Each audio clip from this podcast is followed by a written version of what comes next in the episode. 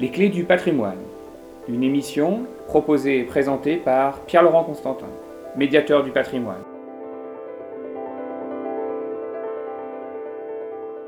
Bonjour, bonjour à tous. Nous nous retrouvons à Saint-Nicodème en Pluméliau, toujours à la découverte de, cette chapelle et de, ce qu'elle a à nous dire, à nous raconter hein, sur l'histoire de, de de l'époque à laquelle elle fut, elle fut euh, réalisée, eh bien, vous avez, on, avait évoqué hein, ce, personnage de Saint Isidore en parlant du culte des saints, le culte des saints qui est relancé suite au, Concile de Trente, hein, où on réinsiste sur l'importance de, ces personnages comme modèle, comme modèle pour accéder à, la perfection de Dieu, à la perfection du Christ. Et Isidore est un des saints assez emblématiques puisqu'il est euh, le patron des laboureurs, le saint patron de Madrid. C'est un saint qui est nouvellement canonisé hein,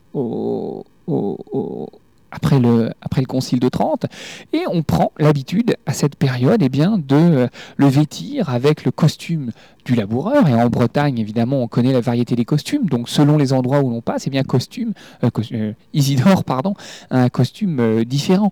On prendra pour preuve le, très, beau Saint Isidore avec sa houlette du, avec sa bêche, pardon, du, XVIIe siècle, hein, avec sa, du XVIIIe siècle, sa jaquette Louis XV à, à Stival, mais également ceux plus traditionnels, hein, avec le bragouras, le gourise et, la chemise hein, que l'on trouve notamment à Saint-Trémeur en, en, Bubry.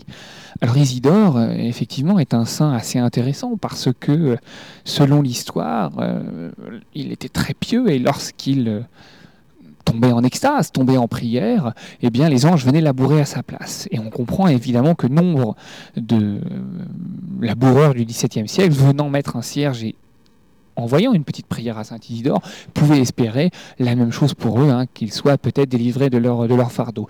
Et ça représente bien cette volonté de la part de l'Église hein, de vouloir mettre des saints à portée, entre guillemets, de, de tous, Hein, pour pouvoir leur donner un modèle, un modèle accessible, alors que ce monde protestant qui euh, euh, refusait les, saints, eh bien, euh, avait pour objectif de se consacrer uniquement sur la figure du Christ, la figure quasi parfaite, de, même parfaite, pardon, de, la, divinité.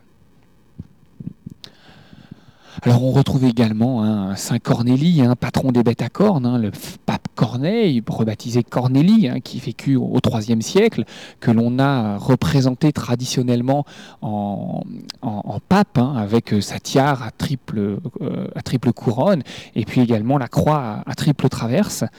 C'est un, statue majestueuse que l'on trouve dans cette, euh, dans cette chapelle. Hein, alors Cornélie, il a tout, un tas d'histoires qui se rattachent à lui, hein, hormis son patronage des animaux euh, à cornes. La plus célèbre étant sans doute hein, la, euh, comment dirais-je le,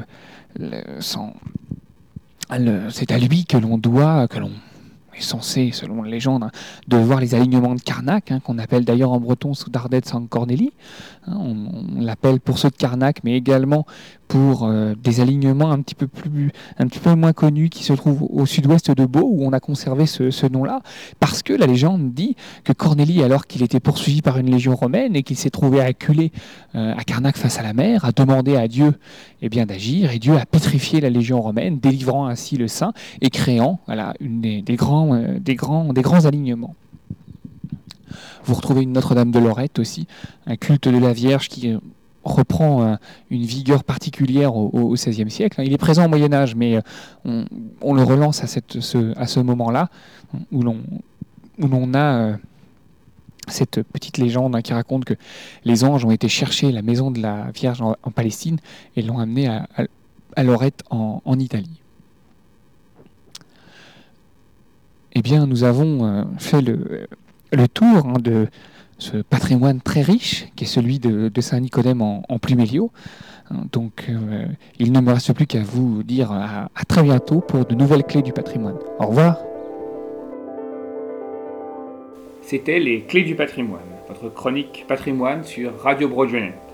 Pour connaître le programme, nous envoyer un mail ou vous abonner à nos podcasts, connectez-vous sur http deux points, double slash, les clés du patrimoine.free.fr. À bientôt.